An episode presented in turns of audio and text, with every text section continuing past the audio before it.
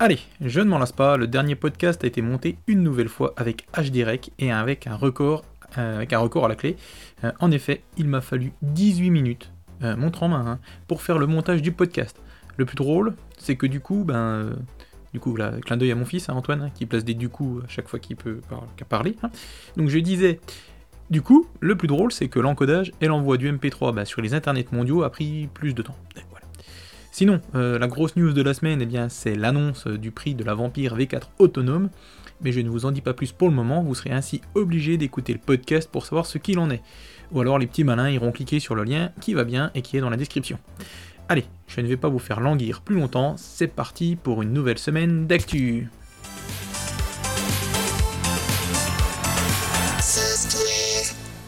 Alors, au rayon logiciel, on commence avec un greffon, le greffon AHX pour Hollywood. Celui-ci vous permet de lire les fichiers AHX, merci d'avoir suivi, qui est en fait le format des modules qui sont issus du logiciel Ivory Tracker, notamment.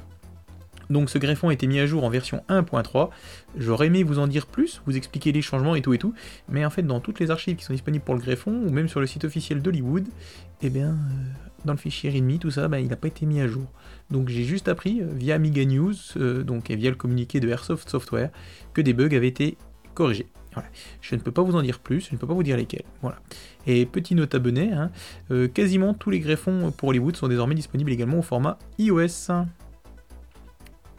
Si vous êtes un fan inconditionnel de Magic Warbench et de sa palette à la tendance euh, rose papier toilette, hein, oui, oui, désolé, fallait que je la place celle-là, eh bien sachez que Tarzine a mis la main, Dieu, Dieu seul sait comment, sur un site qui s'appelle grimoire.org qui propose un pack de 2440 icônes Magic Warbench. Alors toutes ces icônes sont standardisées, c'est-à-dire que ce soit en termes de dimension ou de style. Donc euh, si vous voulez un pack d'icônes prêtes à l'emploi, on va dire, euh, c'est là qu'il faut vous rendre. Par contre, euh, prenez plutôt l'archive qui est disponible sur Aminet, car c'est l'archive 1.7, alors que sur le site grimoire.org, c'est toujours l'archive du 1.6 qui est pointé. Allez, on enchaîne avec une news Amiga OS 4 pour le plus grand plaisir de notre ami Jim Neuret, n'est-ce pas Jim? Il s'agit du pack de script AIOS AIO Stream plutôt, pour All-in-One Streams, qui permet aux utilisateurs de l'OS Made in Hyperion de regarder des vidéos en streaming sur Twitch, ou bien encore Mixer, YouTube, Vimeo, Dailymotion et autres. Comme ce sont des scripts Python, il serait éventuellement possible qu'un utilisateur MorphOS puisse les utiliser, mais l'auteur de ces scripts a tenté de les porter et coince parce que les lecteurs de vidéos qui sont disponibles sous MorphOS ne gèrent pas apparemment les listes de lecture M2U8, si je dis pas de bêtises. Ce qui fait ben, que les vidéos, bien qu'elles soient lisibles par MPlayer, sont hachées. Parce qu'en fait, c'est des petits bouts de vidéo de 2 à 4 secondes et qui sont mises l'une au bout bout, et puis ben, finalement, toutes les 4 secondes, on a une coupure. Donc l'auteur euh, de ces scripts a ouvert un fil sur Morphzone en espérant qu'il trouve une solution ou qu'une solution lui soit proposée pour qu'on puisse utiliser donc ces all-in-one streams script ben, sur MorphOS. Voilà. Allez, j'enchaîne encore avec une petite news MorphOS. Cette fois-ci, c'est IRC, qui est un programme un petit peu anachronique. En effet, à l'heure euh, bah, du, tout interface euh, graphique, même pour de simples lignes de commande, euh, Marcin Cornas, aka Corny, hein, propose à tout un chacun de télécharger un client de chat, mais en mode texte. Oui. Cette application, donc IRC, existe depuis 1999 et est le pendant pour l'IRC de ce que peut être Lynx pour euh, les navigateurs internet. Donc si vous voulez passer vos soirées du vendredi euh, sur le canal IRC d'Amiga Impact avec un client encore plus alternatif euh, que WikiChat, vous savez ce qu'il vous reste à faire. Après, il faut reconnaître, c'est un petit peu austère hein, quand même. Donc je pense que je vais le tester vendredi. Hein. J'ai bien testé WikiChat la semaine dernière, ça pourra pas être pire. Désolé, Kalel, elle était facile, j'ai pas pu m'en empêcher. Alors là, voici venir, voici venir la mise à jour d'un outil que je pensais réservé aux anciennes versions de nos systèmes. Et eh oui, euh, c'est le logiciel pour OS4. Il s'agit d'Icon Editor. Euh, il s'agit d'un logiciel pour OS4 et non pour l'ancien système. Je ne sais pas ce que j'ai dit avant, donc excusez-moi, je pense que ça va être un peu confus. Donc il s'agit d'Icon Editor qui arrive en version 2.0. Il vous permet d'éditer vos icônes 32 bits. Euh, il gère le canal alpha, le dessin basique, le redimensionnement, la rotation et aussi des effets de shadow ou de glow, mais bien plus. Donc cette version 2.0 va apporter de nouvelles, nouvelles, options AREX, un nouvel effet qui est intitulé euh, distorsion de perspective, et il permet également euh, désormais d'ajouter un deuxième état aux icônes quand ceux-ci n'en ont qu'un. Donc euh, bien pour faire des icônes double état quand on pourra d'un icône simple état. Voilà. Euh, bien sûr, il y aura encore les sempiternelles correction de bugs. Allez, on va terminer par une mise à jour d'un logiciel développé par Morgsoft. Il s'agit d'un visualiseur, visualisateur, un truc qui permet de regarder les images, quoi. Mais pas que, puisqu'il permet aussi de faire de la petite retouche rapide. Il s'appelle Videntium Picta et passe en version 2.0 lui aussi. Euh, il est disponible pour MorphOS, AmigaOS 68000 et Windows 64 bits. Je crois pas que ce soit rose, hein, c'est bien Windows. Il est disponible en français et nécessitera pour fonctionner l'installation de quelques greffons Hollywood. Il gère nativement les fichiers euh, PG, PNG, GIF, ILBM, BMP et peut, via des greffons, prendre en charge euh, bah, le fichier SVG, JPEG 2000, TIFF et PCX. ce qui est bizarre, c'est qu'en fait les fichiers PG sont les fichiers JPG, hein, plutôt, hein, les fichiers JPEG, parce que je me disais, un logiciel d'image qui prend pas nativement les, images JPEG, ça ne doit pas le faire, mais c'est bien ça. Et donc c'est à peu près tout pour euh, la rubrique logiciel.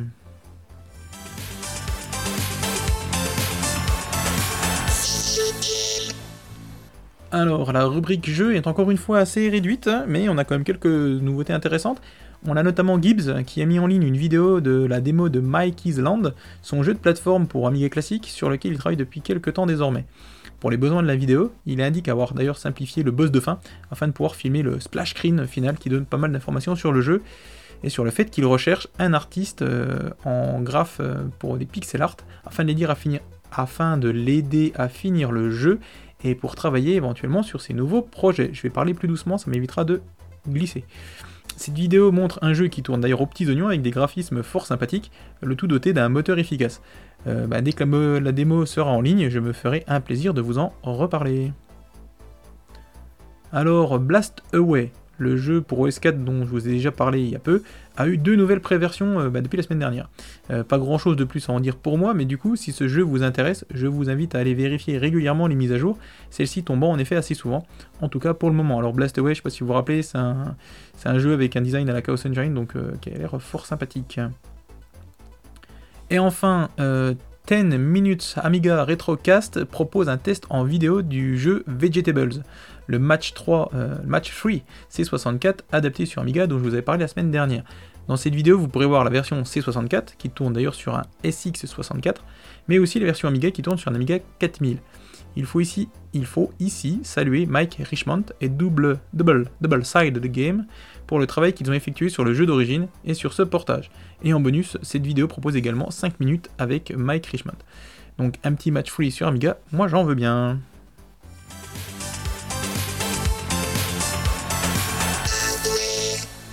Alors, la rubrique matériel, contrairement à la rubrique jeu, elle est bien étoffée. On va commencer avec Ty qui a fait suivre un lien bien sympathique euh, via Twitter. Il s'agit en effet d'une vidéo euh, donc de Ravi Abbott qui est intitulée Commodore Amiga The Next Generation CD, hmm, je vais le dire en anglais, CD64 and Ombre. Euh, donc dans laquelle il revient sur les machines que Commodore aurait pu sortir si la société n'avait pas fait faillite en 1994. Il y revient forcément sur le successeur de la CD32, la CD64, hein, mon fameux CD64, mais aussi sur le Hombre, ce projet de circuit tout en un qui avait été initié par Commodore et Hewlett Packard. Je vous invite d'ailleurs, je vous invite d'ailleurs à aller lire l'article d'obligement dédié à l'Ombre, euh, c'est fort intéressant. Euh, cette vidéo a aussi l'intérêt particulier, un intérêt particulier je veux dire, c'est celui de regrouper pas mal de documents d'archives sur le Hombre. Donc euh, merci à Taïrasseur et surtout merci à Ravi. Jean-François Delnero, aka Jeff HXC, a mis en ligne une vidéo justement du HXC avec un affichage dit OSD, donc On-Screen Display, des disquettes choisies. Donc On-Screen Display, ça veut dire qu'on affiche euh, sur l'écran de votre ordinateur hein, ben, les informations par rapport à ben, vos disquettes de votre HXC. Il avoue d'ailleurs dans un commentaire juste en dessous que cela peut être encore grandement amélioré. Je le dis de mémoire, hein, c'est l'idée de son commentaire en tout cas. Or, il faut avouer que c'est déjà super pratique pour ceux qui n'ont pas de petit écran LED connecté à leur HXC. Donc on peut donc dire well done Jeff. Ah oui, et je vous avais pas dit, mais mon ami Gamil, euh, lui, a aussi son HXC Slim maintenant. Acheté d'ailleurs chez Amedia, euh, Computer, Amedia Software, Amedia Computer. Euh, pour l'instant, il est posé nonchalamment dans mon lecteur de disquette externe, mais ça fonctionne au poil avec un DF0 Selector. Le DF0 Selector, ça permet de faire croire à l'Amiga 1000 que le lecteur externe est en fait le lecteur interne, et vice versa. J'adore d'ailleurs ce genre de petite bidouille. En clair, le HXC c'est du bonheur, enfin pour moi en tout cas. Michal Bergset du site Amitopia a écrit un article sur la future carte Warp 1260 dont je vous ai parlé il y a peu de temps. Il indique que contrairement aux cartes à base de 0.20 ou 0.30, la Warp 1260 nécessitera un refroidissement. Et tant qu'à faire, autant qu'il soit passif. Ainsi, CS Lab, qui bosse sur les cartes Warp, a imaginé un radiateur pour ces cartes qui seront vendues avec des 0.60. Donc euh, les 0.60 iront d'ailleurs de la Rev 1 à la Rev 6, révision 1 à révision 6. Attention, seules les cartes avec une révision 6 pourront atteindre les 100 MHz. Alors, euh, qu'est-ce que je voulais vous dire? Vous pourrez trouver euh, via le lien qui est bien dans la description, hein, les photos d'une Warp 1260 équipée de ce radiateur, qui a d'ailleurs la bonne idée d'aller chercher l'air frais à l'extérieur, donc par le dessous de votre Amiga 1200. Et du Arana travaille sur un adaptateur de clavier Amiga 500 vers USB. Donc on peut aussi faire clavier d'Atari ST vers USB, mais bon, tout le monde s'en moque, on s'est bien d'accord. Hein. Désolé. Euh, il a mis en ligne sur Twitter une vidéo d'un clavier d'Amiga 500 qui est branché en USB sur un Raspberry Pi. Et devinez quoi? Ben ça fonctionne Donc ça peut être très pratique pour les utilisateurs euh, d'un Amiga émulé par un Pi, donc, mais cela aussi pourra sans doute intéresser les utilisateurs de Vampire V4 autonomes. Petit teasing. Tiens, un peu de matériel un peu différent ce coup-ci avec des housses de protection pour Amiga 600 et Amiga 1200 en simili cuir noir avec des liserés rouges en tissu autour. Euh, c'est Michal, donc d'Amitopia encore, qui en a fait la pub, entre guillemets, hein, sur euh, d'ailleurs un autre groupe Facebook auquel je viens de m'abonner, à savoir Amiga Warbench 1.3 Users. Donc ces housses sont vendues par le site Retro Ready One pour 15 livres chacune. Hein. Elles sont neuves et sont faites à la main. Mon 1200 et mon 600 m'implorent euh, que je les achète, mais j'avoue que j'avais vu d'autres housses avec un beau logo Amiga qui me font plus envie. Maintenant, le problème, c'est de savoir euh, où je les avais vus et pouvoir les acheter. Ça, c'est pas gagné. On enchaîne avec Retro Man Cave qui a mis en ligne sur Facebook des photos d'une nouvelle carte mère dite Amiga 500 qui est neuve, elle, à 99%. En effet, c'est encore une recréation de carte mère et cette fois-ci, on la doit à Pipo UK. Cette carte A500++, donc est une recréation d'une carte mère d'Amiga 500+, sans modification mis à part l'ajout d'un petit jumper pour permettre de booter directement sur le lecteur de disquette externe. On a donc un Dev0 Selector dont je vais parler juste avant qui est intégré quoi. Je vous invite du coup à cliquer sur une dans la description pour avoir les photos et tout ça. Allez, je sais que vous l'attendiez tous avec impatience, surtout vu le titre que j'ai mis à ce podcast. En effet, la vampire fait à nouveau parler d'elle et cette fois-ci elle veut botter des fesses. En effet, euh, dans un nouveau communiqué de l'Apollo Team qui est sorti cette semaine, euh, ils sont revenus sur la disponibilité pour les utilisateurs, articule s'il te plaît, Diffino de la Vampire V4 autonome. Alors, comme je vous l'ai indiqué la semaine dernière, le premier lot de Vampire sera vendu directement par l'équipe Apollo durant l'Amiga 34, voire éventuellement pendant l'alchimie. Euh, mais il y avait un élément qui n'avait pas encore été communiqué, c'était son prix. Cette version qui sera vendue avec un boîtier, un clavier, une souris, un adaptateur compact flash pour le port IDE avec une carte compact flash de 32 Go et son Kickstarter ROS, un USB blaster et son alimentation sera vendu directement par la Polo Team, je le disais, pour un prix qui sera identique à celui que proposeront normalement les revendeurs pour la carte mère de la V4 autonome seule. Et ce prix sera de roulement de tambour et suspense insoutenable. Non, je vous le dis pas, allez. Mais si, allez, 549 euros. Amedia a déjà annoncé via les forums d'Amiga Impact qu'il proposerait la Vampire V4 à 589 euros, donc carte mère, boîtier et alimentation, sans clavier, souris et carte compact flash, sous réserve toutefois qu'aucune modification n'intervienne avant la disponibilité des cartes pour les revendeurs, évidemment. Relec a aussi indiqué sur Twitter que les précommandes étaient ouvertes également chez eux. Euh, je peux rajouter un petit coup que dans le communiqué, on a pu aussi récolter quelques informations concernant l'état d'avancement donc euh, du développement du cœur qui va propulser cette V4 autonome. Pour l'instant, l'Ethernet n'est pas encore fonctionnel, mais un pilote est en cours d'écriture. On a l'USB qui gère pour le moment souris et clavier. Une liste de compatibilité est d'ailleurs disponible sur le wiki des cartes Apollo. D'autres périphériques USB devraient être gérés dans le futur. Les manettes Amiga sont gérées via les ports manettes dédiés. L'OSS et l'AGA fonctionnent parfaitement pour de nombreux jeux et de nombreuses démos, mais la compatibilité n'est pas de 100% pour l'instant. Ce qui est dommage, c'est qu'en fait on donne pas le pourcentage de réussite dans le communiqué, ça pourrait être intéressant aussi. Enfin, pour le moment, on ne peut booter que depuis l'IDE, donc ou avec une carte compact flash qui est, installée sur l'IDE évidemment. Et la carte micro SD ne sert que pour les échanges de données.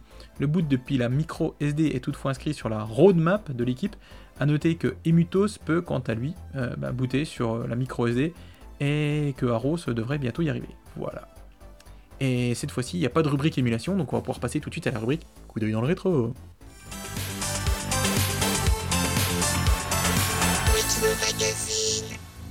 Alors, comme je vous le disais, il n'y a pas de rubrique émulation cette semaine, mais il y a encore et toujours celle du coup d'œil dans le rétro que j'affectionne tant.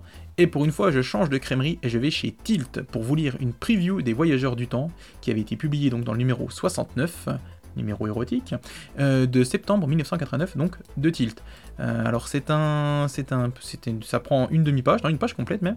C'est donc un, test sur une page complète. Euh, qu'est-ce que je voulais vous dire d'autre? Ben, c'est tout, c'est déjà pas mal. Et puis on va pouvoir y aller.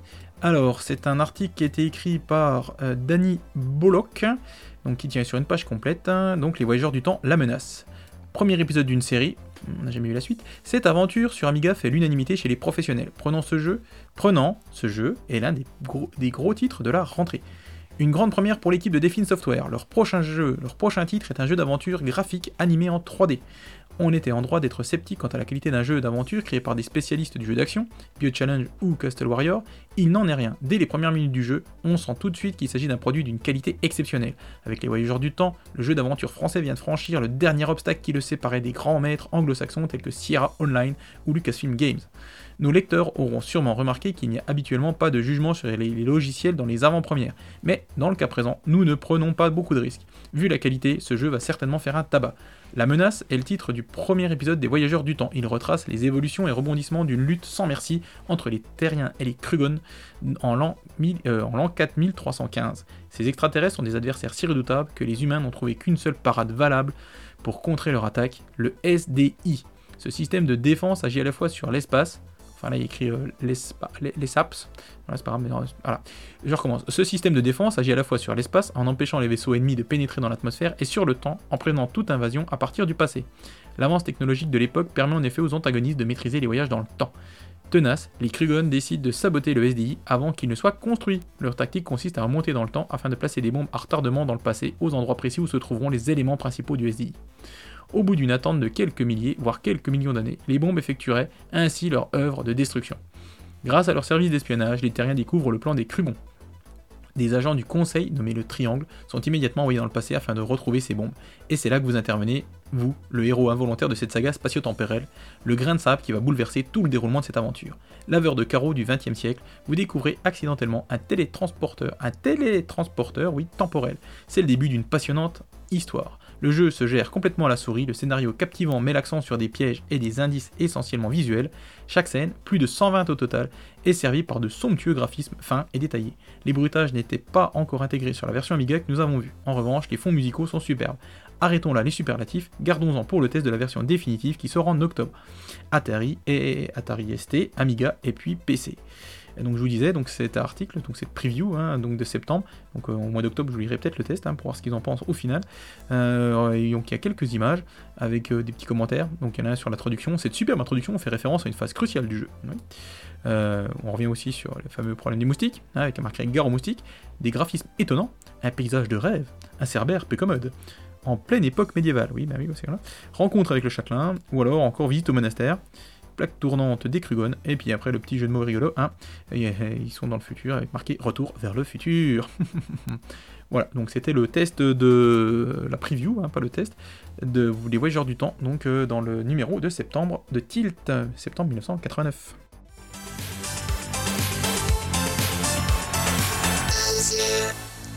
Allez, on termine avec la rubrique d'hiver et notre bon Screech qui a mis en ligne sa vidéo, son montage de l'Amiga Camping 2019 euh, qu'il a lui-même organisé et qui s'est déroulé fin août à La Roche-sur-Yon. Au programme, on y retrouve de l'Amiga, plein, c'est en même temps le principe de rassemblement, hein, euh, des Commodore 64, et si je me trompe pas, il y avait même un SX64, hein, le C64 portatif, et pas portable, euh, de l'Amstrad, mais aussi des trucs plus insolites comme un robot machine de gravure, c'est ce que j'aurais dit, et d'autres trucs fort sympathiques. En bref, ça donne plus plus qu'envie d'y aller. Allez, l'année prochaine, j'essaie de caler ça dans mon agenda. Et PS, euh, oui, je confirme, la 300, hein, aka June, June Bug, c'était bien le projet euh, code de l'Amiga 600. Je confirme, je confirme. Comprennent ceux qui ont vu la vidéo.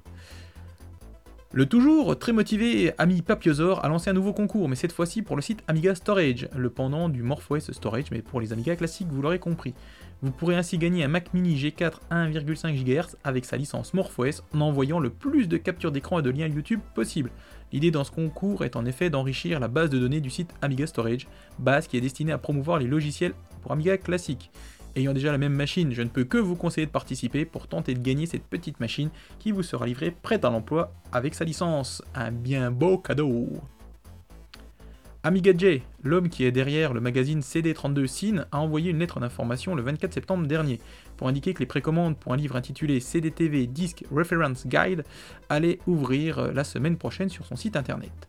Ce livre de près de 200 pages va revenir sur l'ensemble des titres sortis sur CDTV, soit près de 190 titres, ainsi que 130, 130, j'ai bien du mal, titres annulés, illustrés de plus de 850 images. Il comprendra aussi des rumeurs de titres jamais sortis ou annoncés, les nouveautés, puisqu'il y en a, et des statistiques, parce que Amiga est fan des statistiques. Ceux, qui précommanderont un exemplaire auront droit, comme à l'habitude d'Amiga à un petit bonus. Il est également revenu dans cette lettre d'information sur l'éventuel numéro 3 donc du magazine CD32 Cine, et là les nouvelles ne sont pas très bonnes. En effet, il n'a pas prévu de faire de nouveaux numéros, travaillant sur d'autres projets ayant d'autres hobbies. Mais il termine tout de même son, mail par un, petit peu plus nuancé en indiquant qu'on ne sait jamais de quoi demain sera fait. Alors peut-être que... C'est dommage, j'avais bien ce petit magazine. Alors, DAF a mis sur obligement une tripotée d'articles tirés du magazine Joystick Hebdo, donc issus des numéros 23-26, qui étaient ceux du mois d'avril-mai 1989. Ce ne sont d'ailleurs que des tests de jeu, vous y retrouverez pêle-mêle Blasteroid, Torch 2081, Road Blasters, Airball, F-16 Combat Pilot, Lord of the Rising Sun, Steve Davis World Snooker, Superstar Ice Hockey, The Real Ghostbuster, Vindicator, ainsi que le test de la compilation Precious Metal, qui comprenait en fait les jeux Arkanoid Revenge of Do, donc c'était la suite d'Arkanoid, Crazy Cars, L'Arche du Captain Blood et Xenon. Ben voilà, si vous savez pas quoi faire, vous avez un peu de lecture. Et Greg Donner, euh, celui qui tient un magnifique site qui référence toutes les versions d'AmigaOS, vient de mettre en ligne une page dédiée au futur AmigaOS 3.2, donc qui est appelé ici le Warbench Beta 3.2 V47.x, euh, Kickstart 47.x. Pour l'instant, la page n'est pas très fournie, mais contient la seule et unique capture d'écran que Thomas Richter a mis en ligne sur amiga.org et reprend également quelques infos connues, à savoir que le développement se fait sur le temps libre des développeurs, comme pour le 3.1.4 donc, que GatTool sera désormais font sensitive, comme l'ensemble des préférences, qu'on pourra personnaliser la barre de titre du Warbench directement hein, sans, avoir, euh, sans mettre une, autre commodité en plus, qu'il inclura un système d'iconification des fenêtres, qu'une commande shell sera ajoutée pour lister l'historique des commandes shell utilisées, pourquoi pas, et enfin que des classes pour réaction sont en cours de développement. Allez, petite info comme ça en passant, Amiga Future prévoit de produire un double DVD qui s'appellera le Amiga 34 DVD, euh, qui seront remplis, euh, donc les deux DVD, hein, de photos, de vidéos sur tout ce qui se sera dit et ce qui se sera passé au cours de la manifestation Amiga 34 qui se tiendra à Neuss en Allemagne du 12 au 13 octobre prochain. Enfin, n'oubliez pas de vous inscrire à l'alchimie et d'envoyer vos su à Monsieur Belette qui n'attend que ça. Pour rappel, cette partie se tiendra du vendredi 1er novembre au dimanche 3 novembre à l'espace Rochegude de Tain-l'Hermitage. Il vous y attend de nombreux, et nous aussi. Et voilà, et pour conclure euh, ce quatrième podcast hein, hebdomadaire, je tenais juste à vous dire qu'il se peut que celui-ci repasse assez vite en bimensuel pour de multiples raisons. Hein. la décision n'est pas encore arrêtée, mais bon, si vous n'avez pas votre podcast, votre podcast en fin de semaine prochaine, ne vous étonnez pas. Il reviendra peu de temps après, enfin j'espère. Euh, comme d'hab, remerciements à Gibbs pour l'habillage sonore, à Tarzin pour ses tweets et sa régularité, Aladin, Daf, Zarnal et tous ceux qui pondent des articles sur nos machines adorées.